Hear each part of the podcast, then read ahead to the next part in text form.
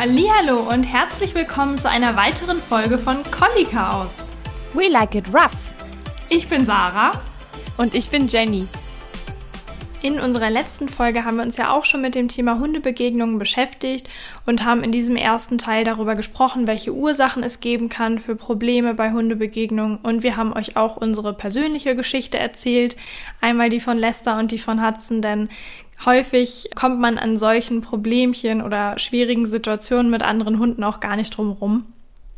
Falls euch das also interessiert und ihr das noch nicht gehört habt, dann hört euch diese Folge gerne an.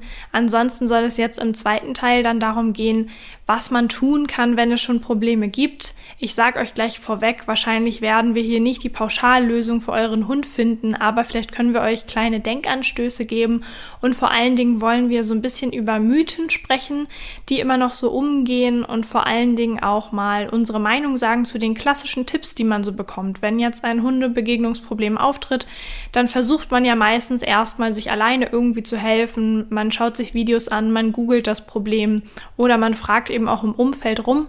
Und da liegt es uns am Herzen, einfach zu so klassischen Tipps mal unsere Meinung zu sagen, denn mit manchen davon kann man alles noch viel schlimmer machen, als dass es dann wirklich besser wird. Und deswegen soll es heute ein bisschen um solche Sachen gehen und am Ende wollen wir dann so aus unserer Trainersicht eine kleine Übersicht geben, was man denn tun kann, um solchen Problemen entgegenzuwirken.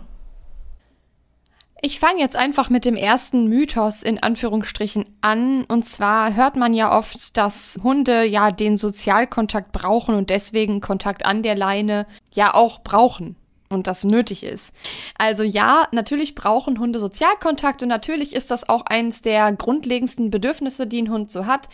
Aber das muss auf gar keinen Fall oder sollte auch auf gar keinen Fall an der Leine stattfinden. Einfach aus äh, Gründen, die wir letzte Folge, glaube ich, schon weitgehend besprochen haben.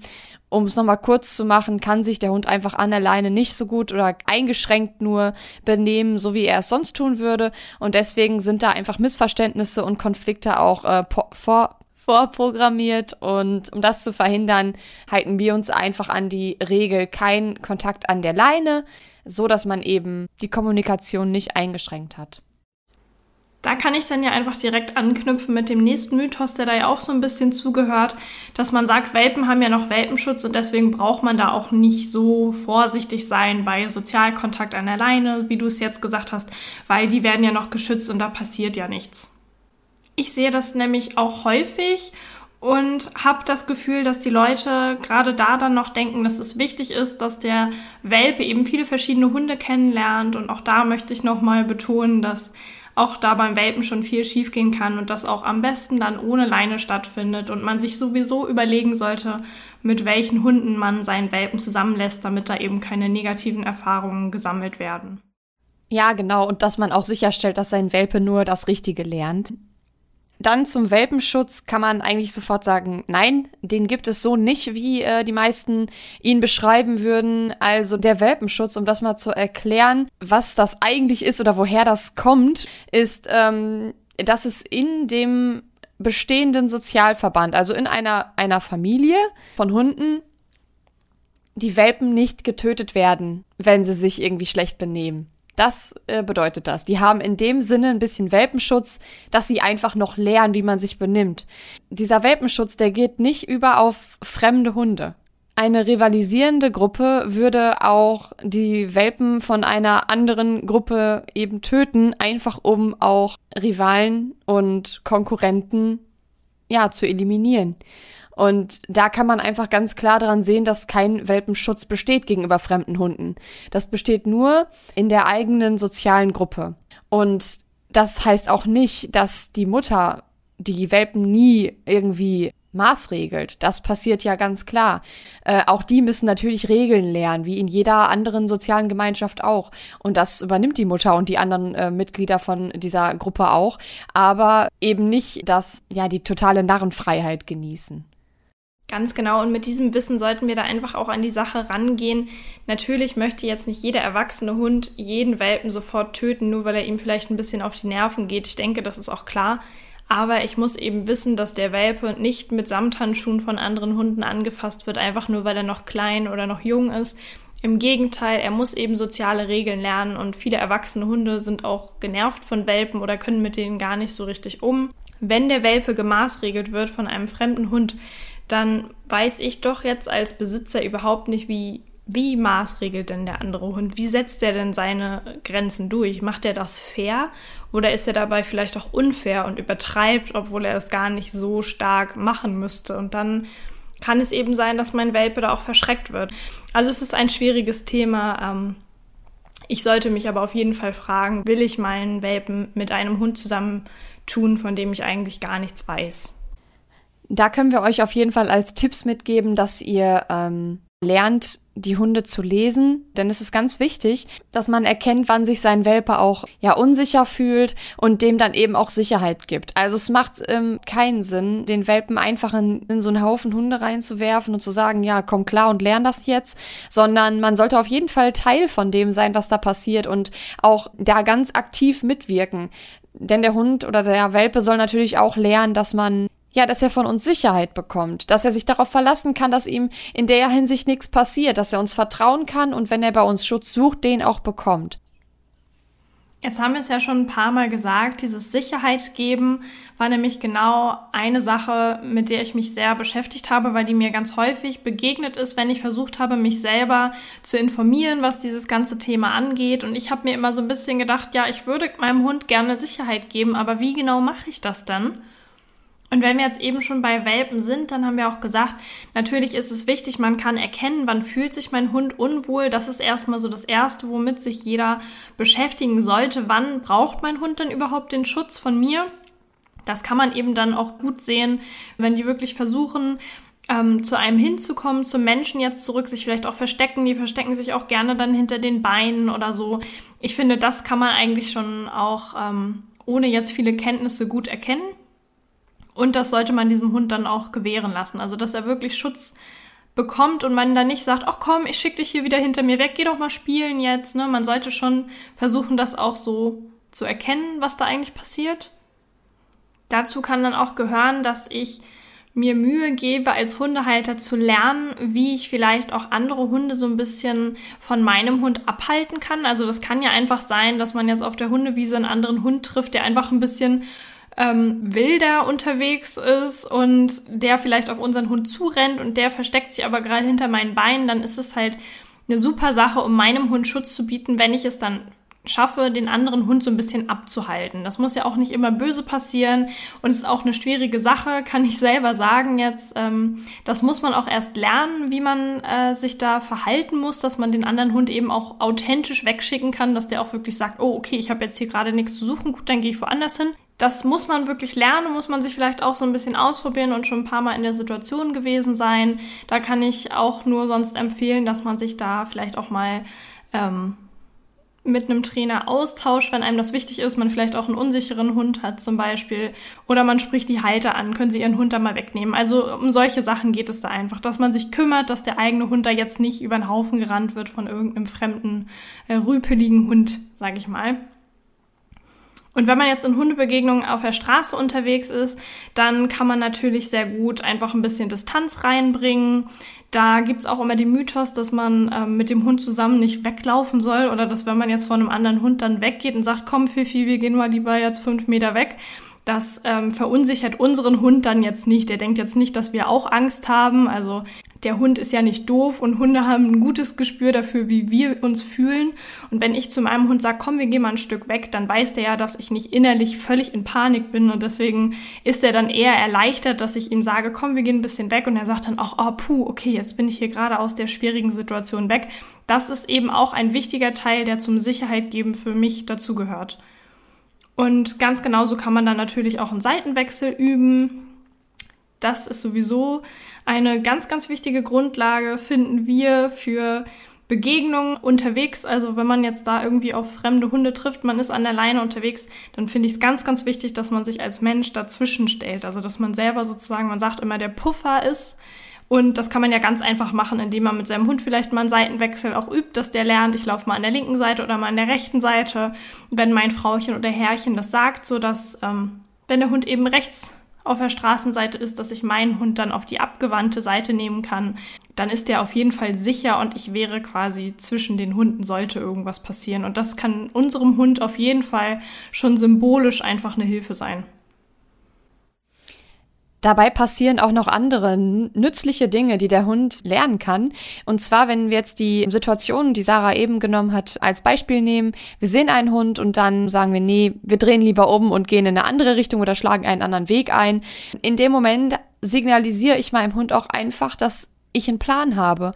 Und wenn der gar nicht in die Begegnung wollte oder total unsicher da gegenüber dieser Begegnung ist, dann merkt er ja auch, Frauchen hat einen Plan. Herrchen weiß, was zu tun ist. Und auch sowas gibt unheimlich Sicherheit, wenn man jemanden hat, an dem man sich dann anlehnen kann. Und wenn ich mir als Mensch sage, nee, da gehe ich nicht her, ich drehe jetzt hier um, bin ich mir in dem ja auch sicher, dass ich das jetzt will, dass ich das jetzt mache und nehme den Hund mit. Und der merkt halt auch, alles klar, die ist nicht verunsichert, die hat einen Plan im Kopf, die geht jetzt einfach weiter. Und da reihe ich mich jetzt ein und äh, bin froh, dass ich jetzt keine Entscheidung treffen musste, sondern es mir jetzt abgenommen wurde.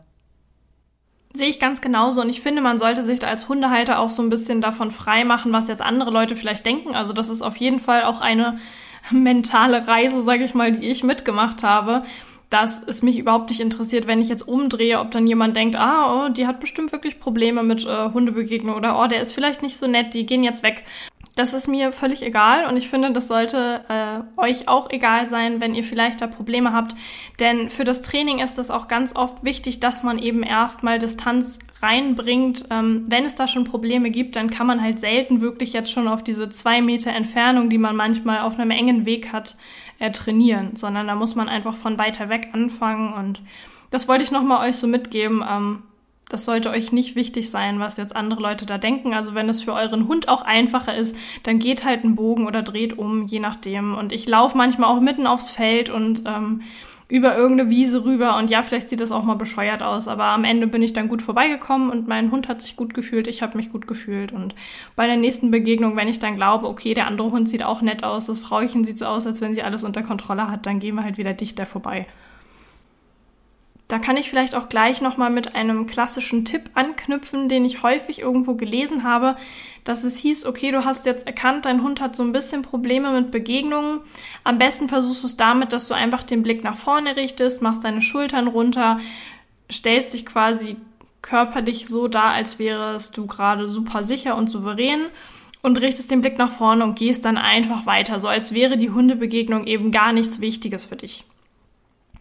Meine Meinung dazu ist, dass das eventuell funktionieren kann, je nachdem, wo dann jetzt die Ursache dafür liegt, dass mein Hund ein Problem damit hat. Wenn es wirklich jetzt irgendwie darum geht, dass ich vielleicht selber einfach stimmungsmäßig da unsicher war oder ich habe eine viel zu große Sache daraus gemacht und habe das Thema dadurch für meinen Hund vielleicht irgendwie interessanter gemacht, als es eigentlich ist, dann kann es sein, dass ich damit das Problem im Ansatz ersticken kann ich hatte damit jetzt keinen Erfolg. Im Gegenteil, es hat irgendwie eher dazu geführt, dieser Tipp, dass ich mich gefragt habe, okay, mache ich das jetzt irgendwie falsch? Wirke ich jetzt auf meinen Hund nicht souverän genug? Ähm, sind meine Schultern nicht gerade oder gehe ich nicht aufrecht genug? Also tatsächlich habe ich mir solche Gedanken gemacht. Ich habe gedacht, irgendwie muss ich meinem Hund ja was Falsches signalisieren. Am Ende lag das Problem aber einfach woanders und deswegen, also dieser Tipp kann klappen, klar, und es ist auf jeden Fall immer gut, wenn man ruhig bleibt und ähm, entspannt, als wenn ich jetzt plötzlich völlig hektisch und unruhig werde. Das passt da auf jeden Fall nicht rein. Und wenn ich dann den anderen Hund dauernd angucke und mich umdrehe und oh, kommen die jetzt hinter uns her und so, ich denke, das ist klar, dass man dann so von seinem eigenen Auftreten her auch wirklich ein bisschen Unruhe in die Sache reinbringen kann.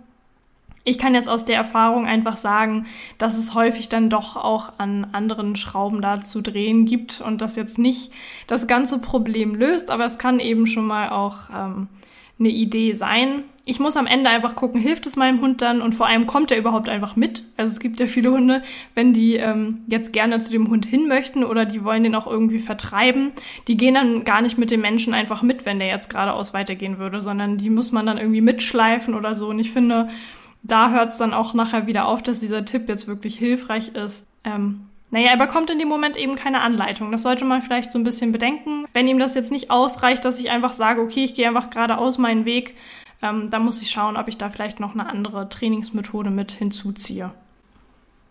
Eine andere Situation finde ich, Wann es richtig ist, den Hund mitzunehmen und einfach weiterzugehen, ist, kennt ihr vielleicht auch, sind Hunde, die sich dann einfach hinsetzen oder sogar hinlegen, die sich einfach extra schwer machen, dass sie halt nicht mit uns mitgehen müssen. Und manche von den Hunden lauern dann richtig auf den anderen Hund, bis der dann da ist. Und manchmal springen die dann los, ähm, wenn der Hund da ist. Das finde ich ist auch eine nicht so nette Sache. Und ich würde meinen Hund das nicht machen lassen, weil ich es einfach unhöflich finde und ich ja auch nicht weiß, wie reagiert der andere Hund darauf, wenn der jetzt plötzlich angesprungen wird. Oder auch diese Lauerposition ähm, löst ja auch in vielen Hunden schon einfach Unruhe aus, ein ungutes Gefühl. Und außerdem ähm, stelle ich mir da die Frage, möchte ich, dass mein Hund entscheidet, wann wir weitergehen oder nicht?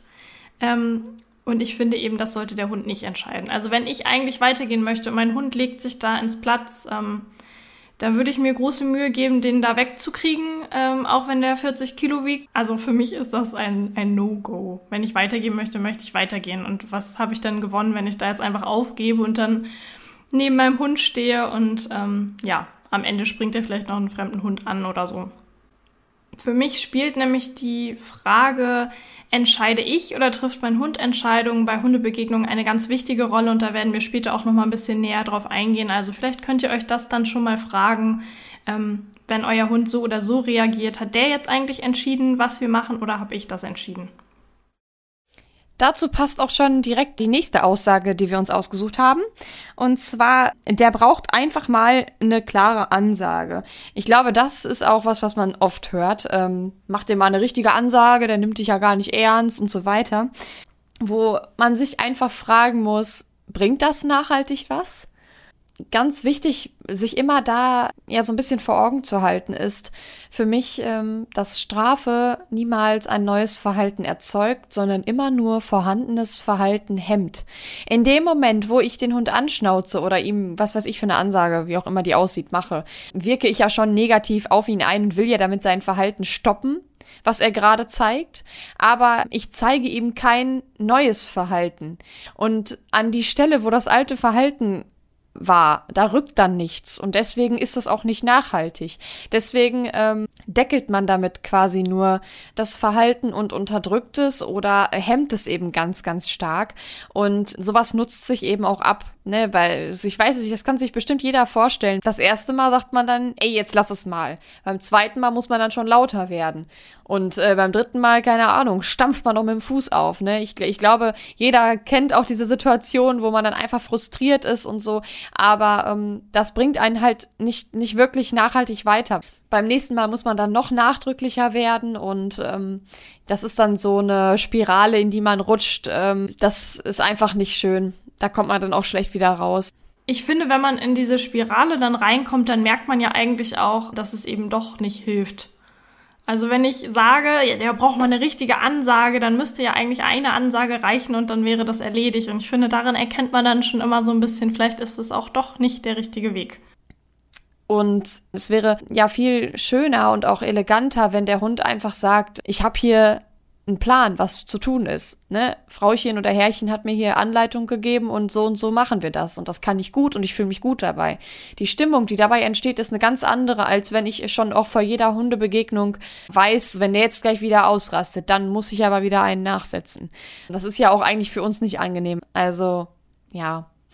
Wenn man das Ganze wörtlich nimmt, der braucht eine klare Ansage. Dann kann ich sogar sagen, ja, natürlich. Natürlich braucht er eine klare Ansage, was zu tun ist. Er braucht eine klare und eindeutige Handlungsanweisung, aber klar in dem Sinne von genau und nicht im Sinne von böse und streng und das muss mit Härte passieren, sondern einfach, dass er genau weiß, was zu tun ist, dass er einen genauen, einen genauen Plan im Kopf hat. Was tue ich in dieser Situation? Was ist meine Aufgabe jetzt? Weil genau das ist ja auch das, was ihm Sicherheit vermittelt.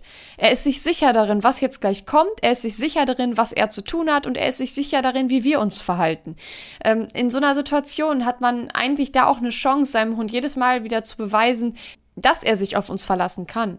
Und dann auch über längere Zeit ein Ritual entsteht. Wie machen wir was? Und Rituale geben halt gerade unsicheren Hunden extrem Sicherheit und eine Struktur an, die sie sich immer halten können. Und ähm, ja, in so einer Struktur kann man sich dann eben auch entspannt zurücklegen und sagen, ich weiß meinen Job, ich kenne meinen Job, ich muss äh, keine Angst davor haben, was passiert, weil ich weiß eben, was kommt.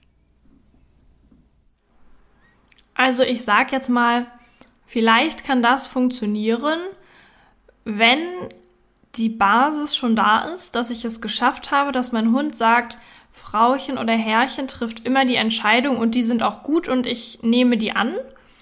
Und sagen wir mal, der Hund kommt das erste Mal jetzt auf die Idee, dass er sagt, okay, ich pöbel da jetzt irgendwie zurück. Ähm, Hunde kommen ja auch in der Pubertät, gerade Rüden zum Beispiel, ähm, dann auch in so eine Phase, in der sie so ein bisschen ausprobieren, was ist meine Rolle, wie kann ich auf solche Sachen reagieren. Wenn ich da jetzt wirklich im Keim das ersticken würde und würde sagen, ey, nein, auf gar keinen Fall machst du das, das möchte ich nicht sehen, dann, wie gesagt, wenn die Basis stimmt, dann kann das funktionieren, würde ich sagen. Dann kann es schon sein, dass ich meinem Hund dann sage, ey, das möchte ich nicht. Wie Jenny dann aber schon gesagt hat, für mich wäre dann wichtig, dass danach eine Anweisung folgt, was soll er denn dann machen. Dann würde ich jetzt vielleicht sagen, okay, das kann man versuchen. Aber ganz häufig finde ich, scheitert das einfach schon daran, dass ähm, manchmal eben doch irgendwo die Grundlage fehlt, dass man sich selber auch eingestehen muss, okay, ähm, es gibt viele Situationen, in denen trifft mein Hund die Entscheidung und nicht ich und deswegen kann er das jetzt auch gerade irgendwie nicht richtig ernst nehmen, beziehungsweise mein Hund fühlt sich einfach doof, der hat gerade wirklich Angst, der hat wirklich ein Problem mit dem anderen Hund und ich helfe ihm dann nicht raus, indem ich ihn jetzt auch noch anschreie so. Ich finde, das sind immer so ein bisschen die Gedanken, die man sich machen muss. Auf jeden Fall wichtig, dass man da sagt, wenn das halt nichts bringt, dann muss ich vielleicht noch mal gucken, dass ich das anders mache. Worüber wir jetzt noch nicht geredet haben, ist die Bedeutung der Leine in dem Fall. Das haben wir auch im ersten Teil nochmal ganz genau erklärt. Hierbei geht es jetzt aber erstmal darum, dass es ja häufig heißt, die Leine sollte in Hundebegegnungen nicht auf Spannung sein, sonst geht's erst recht schief. Und dabei liegt ja eigentlich der Grundgedanke darin, dass natürlich Hunde und auch der Mensch vielleicht nicht so entspannt unterwegs sind, wenn die Leine jetzt andauernd auf Spannung ist oder generell, wenn die auf Spannung ist. Also ich finde, die Leinenführigkeit ist auch immer noch mal ein wichtiges Thema, mit dem man sich befassen kann, ob das eben gut klappt, wenn man Hundebegegnungsprobleme hat, weil eine Leine, die locker ist, eben auch viel Anspannung rausnimmt. Ich denke, das ist auch ganz klar. Man selber ist irgendwie genervt, wenn der Arm immer so halb in der Luft hängt, weil der Hund zieht und der Hund hängt sich da in sein Halsband rein oder so, dann ist das auch für den Hund nicht angenehm. Also dann ist kein Hund entspannt und auch der Mensch in der Regel nicht. Also ich weiß gar nicht, war das in der letzten Folge, als du gesagt hast, die Leine ist wie eine Datenautobahn? Ja, genau. Also der Hund merkt eben ganz genau, wie sind wir drauf und das durch das Kommunikationsmittel Leine. Und wenn ich da jetzt nervös dran rumzerre, natürlich merkt das mein Hund und übernimmt eben auch diese Stimmung. Ich sehe das jetzt aber nicht so, dass ich sage, okay, das geht dann total schief, weil mein Hund sich zum Beispiel dann auch manchmal so ein bisschen da reinlehnt oder er würde gern zu irgendeinem Hund hin. Und wenn ich dann die Leine als ähm, Kommunikationsmittel nutze, um ihn so ein bisschen wieder zu mir zu kriegen und ihn aufmerksam zu machen, dann reagiert er darauf auch. Und dann kann ich ihn wieder ansprechen und dann kann ich ihm sagen, komm, ich möchte aber nicht, dass du dich jetzt hier so reinlehnst, sondern komm mal bitte her und setz dich neben mich hin zum Beispiel ich hole ihn dann in der Situation einfach ab und ich gebe ihm dann eine Aufgabe, wenn ich merke, er kommt vielleicht sonst jetzt selber gleich auf eine doofe Idee. Und das ist eigentlich ähm, der Unterschied, würde ich sagen. Ich muss gucken, wenn ich jetzt da ein bisschen Spannung selber reinbringe, rastet mein Hund dann völlig aus, weil ich ihm noch den letzten Impuls gegeben habe, dass ähm, er jetzt eine doofe, impulsive Reaktion zeigt, dann ähm, ja, dann war das jetzt vielleicht nicht so optimal, da muss man eh noch mal schauen. Ich würde nicht grundsätzlich sagen, Laien Spannung und wenn ich da Spannung reinbringe, ist das schlecht, aber ich sollte eben gucken, wofür nutze ich das ähm, und wie ist meine Stimmung. Eine weitere Strategie, sich in einer Hundebegegnung zu verhalten, ist es auch, den Hund äh, absitzen zu lassen. Das wird ja auch immer oft und gerne genutzt. Da muss man einfach schauen, ob es hilft und äh, ob es für einen selbst praktikabel ist. Also da kann ich äh, vielleicht kurz zu sagen, dass wir das so machen weil es für uns zum Beispiel leichter war, das auszuhalten als in der Dynamik. Also bei Lester ist es ja einfach sehr großes Interesse an den anderen und deswegen will er da gerne hin. Und äh, ihn dann auf meiner abgewandten Seite zu halten, ist eben schon schwierig in der Dynamik, gerade auch wenn er dann ähm, natürlich auch schön leinführig gehen soll und sich an mir orientieren soll.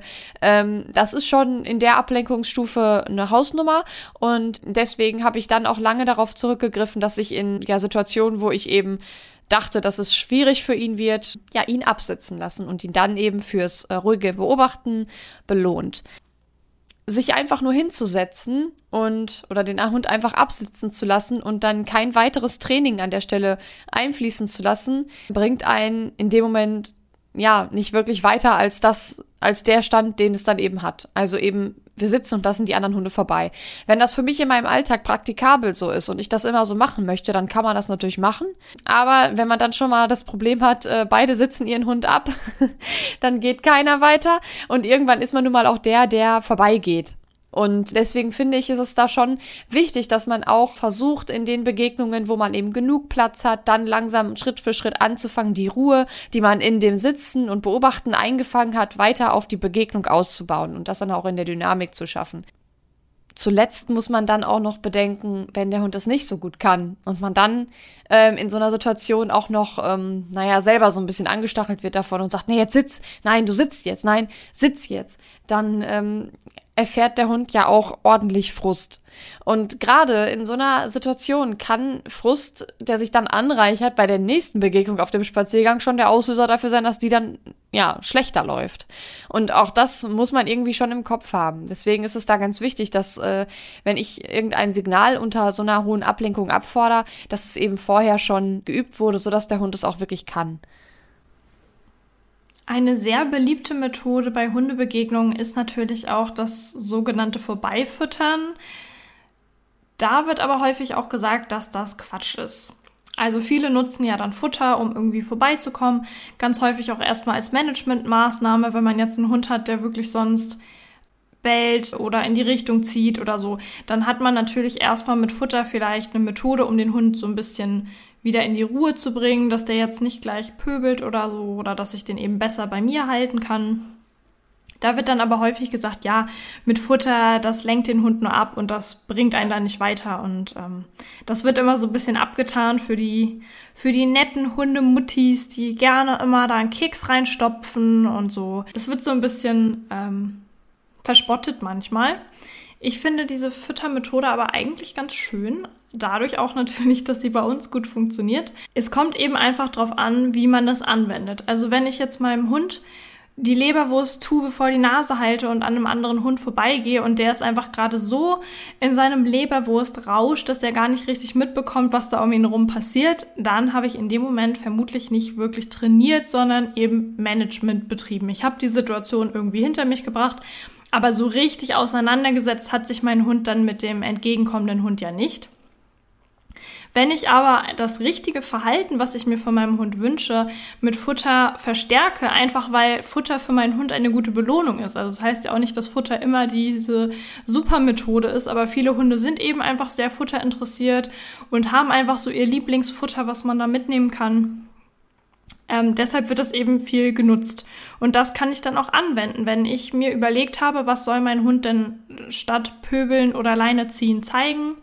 Und bei meinem Hund ist es zum Beispiel, dass er mich anschauen soll. Also er soll mich jetzt nicht die ganze Zeit anhimmeln, aber ich habe das ganz gerne, dass er neben mir läuft und zwischendrin immer mal einen Blick auch zu mir hochwirft oder dass ich ihn ansprechen kann. Hey, guck mich doch mal an.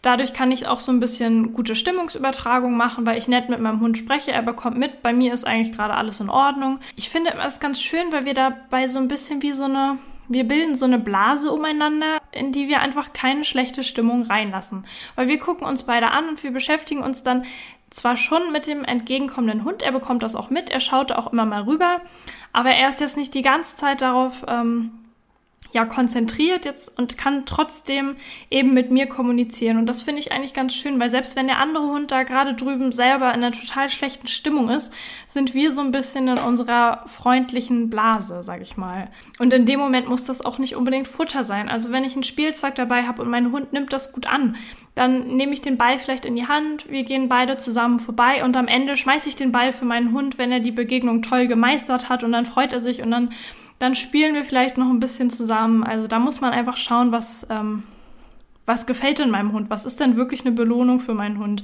Wie kann ich das verstärken? Und vor allen Dingen muss ich mir natürlich überlegen, was möchte ich denn jetzt von ihm sehen?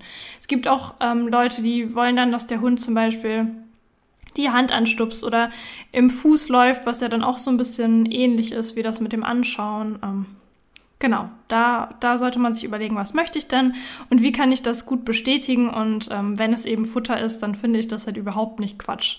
Man sollte eben einfach schauen, ist es jetzt eine Ablenkung oder trainiere ich hier gerade wirklich? Dann haben wir euch noch versprochen, in dieser Folge auch darauf einzugehen, was man jetzt genau tun kann, wenn man eben Probleme in einer Begegnung hat. Und dazu ist der erste Tipp, den wir euch geben können, Ursachenforschung zu betreiben.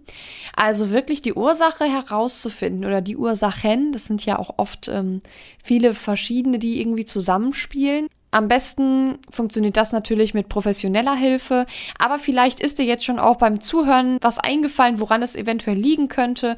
Und wenn du das erkannt hast, was die Ursache ist, dann kannst du auch entsprechend dein Verhalten anpassen. Oder vielleicht hilft es dir auch schon, wenn dich jemand filmt ähm, bei so einer Begegnung, wenn du äh, dir selbst zutraust, dass du das selbst äh, gut reflektieren kannst und da schauen kannst, okay, wo habe ich vielleicht meinem Hund äh, falsche Signale gesendet. Ähm, dann hatten wir noch gesagt, Frust kann ein Problem sein. Das hängt für mich auch so ein bisschen mit dem Strukturthema zusammen, genauso wie mit dem Auslastungsthema. Und wenn ich ihm sage, ähm, hier ist es verboten, aber wir machen das und das, da kannst du das tun, dann kann er quasi an anderer Stelle diese Energie auch ablassen. Und das sorgt einfach für ein ausgeglicheneres Verhältnis zwischen diesen beiden Komponenten und auch für mehr Entspannung und Ruhe das ist für mich einfach dieses ganze Oberthema Struktur. Also, dass der einfach eine Struktur im Leben bekommt, wo auf seine Bedürfnisse geachtet wird, wo er aber auch Regeln hat, an die er sich halten darf und sich daran orientieren kann und so einfach auch aus diesem Strudel von Frust und Stress und zu viel Energie wieder rauskommen kann. Ja, ich finde, da passt doch auch unser Hundebegegnungsfrust-Thema eigentlich ganz gut rein, auch wie du es letzte Folge schon mal erklärt hast mit Lester, wie das bei euch war. Ich finde, wenn man jetzt zum Beispiel sagt, wir erkennen, dass es da ein Problem gibt und ich lasse deswegen jetzt gar keinen Hundekontakt mehr zu, so von wegen, mein Hund soll lernen, dass er das nicht immer haben kann, dann ist der Grundgedanke erstmal ja richtig, dass der Hund jetzt nicht immer einfach überall zu jedem Hund hin darf, sondern diesen Frust eben auch mal aushalten lernen muss dann steigern wir den Frust natürlich aber ins Unendliche, wenn der jetzt Ewigkeiten gar keinen Hundekontakt mehr haben darf. Also ich finde es da auch schön, wie du es jetzt gesagt hast, wenn man das so ausgleicht, dass man da so ein bisschen schaut, wann habe ich denn die Möglichkeit, dass ich es meinem Hund dann aber auch mal wieder erlauben kann, vielleicht mit dem Nachbarshund oder den Hunden von meinen Eltern oder von meiner Freundin oder so, dass eben dieses Bedürfnis halt trotzdem erfüllt wird, nur nicht jedes Mal auf der Straße, wenn ich eigentlich an einem Hund vorbeigehen will. Und dabei lernt ja auch der Hund ein gewissen Maß an Frust und Stress auch auszuhalten. Und das ist auch absolut wichtig für sein Leben. Und natürlich ist es auf lange Zeit schon das Ziel, dass man eben dem Hund beibringt, dass es gar nicht schlimm ist, wenn er jetzt da zu dem Hund nicht hinkommt. Sondern er kann sich ja auch da wieder sicher sein, er bekommt das schon. Also er bekommt Sozialkontakt. Dieses Bedürfnis wird ihm erfüllt. Und es ist auch okay, wenn er da jetzt nicht hingeht bei dem Strukturthema, das hat Sarah eben auf jeden Fall schon ein paar Mal gesagt, ist es eben auch wichtig, wer trifft die Entscheidungen sonst so. Für einen Hund ist es zum Beispiel auch so, wenn er jetzt immer derjenige ist, der allen Besuch empfängt und das für ihn ganz normal ist, ist das für ihn auch absolut normal, wenn er das zum Beispiel bei Hunden tut. Wieso sollte er es nicht tun? Das ist sonst auch seine Aufgabe. Ähm, bei sowas sind schnell Erwartungshaltungen oder äh, Rituale eingebaut, die man eigentlich gar nicht haben möchte. Wenn man da auch eine klare Linie fährt und dem Hund zum Beispiel immer dann eine Anleitung gibt, gibt, dass er sich erst auf seinen Platz setzen soll, wenn Besuch kommt, dann kann das genauso gut funktionieren, wenn man das draußen macht und dann eben auch gesteigert mit Ablenkung immer in kleinen Schritten übt, dass man solche Sachen auch ähm, in der Begegnung nachher einbauen kann. Dann die Resozialisierung wenn man einen Hund hat, der eben mit anderen Artgenossen einfach überhaupt nicht kommunizieren kann, weil er es nie gelernt hat, dann ist sowas immer eine schöne Möglichkeit, um ihm das eben doch noch auch an die Hand zu geben und ihn da in der Hinsicht sicherer zu machen, andere einzuschätzen. Dann kann einem auf jeden Fall der Trainer auch helfen, Managementmaßnahmen zu finden, die einem da helfen, dass sich äh, das Ganze nicht verschlimmert. Und das gibt einem ja auch nochmal Sicherheit, wie man sich dann in der äh, Situation am besten verhalten kann auch.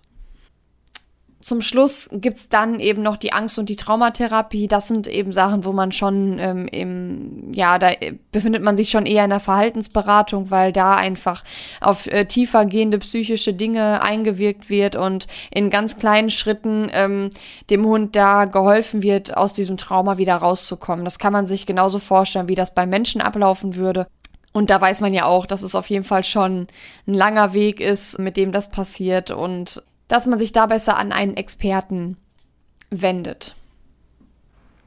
Wir hatten bis jetzt ja immer Themen, die doch viel Zeit in Anspruch genommen haben. Es war uns aber auch wichtig, das Ganze jetzt ausführlich zu behandeln. Wir haben uns aber trotzdem überlegt, dass wir in Zukunft zwischendrin immer mal so kleine Shorties, wollen wir das nennen, äh, kleine kurze Episoden mit einzubauen für die Leute von euch, die eben vielleicht auch nicht so viel Zeit haben oder auch nicht so Interesse dran, sich immer so eine lange Folge von uns anzuhören.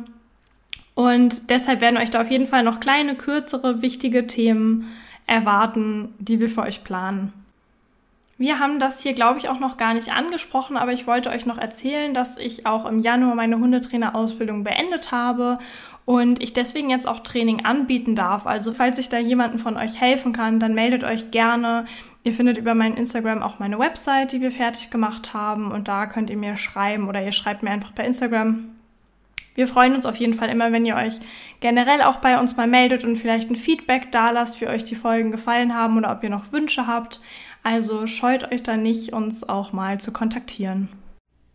An dieser Stelle sind wir jetzt auch schon wieder beim Ende angelangt von dieser Folge und wir bedanken uns äh, schon mal bei euch fürs Zuhören und wollten euch dann noch mal eine kleine Sneak Peek geben auf das nächste Thema.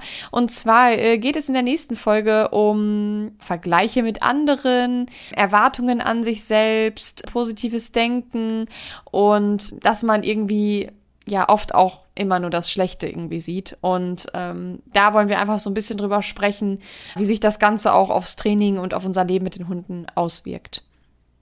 Ihr merkt schon, die nächste Folge wird wahrscheinlich auch noch kein Shorty werden. Ups. Ich kann mir vorstellen, dass wir da doch ein bisschen länger drüber reden. Aber ich glaube, dass es ein Thema ist, was wirklich auch viele interessiert und was man sich auf jeden Fall mal anhören kann. Dann würde ich sagen, bis zum nächsten Mal. Tschüss. Bis dann.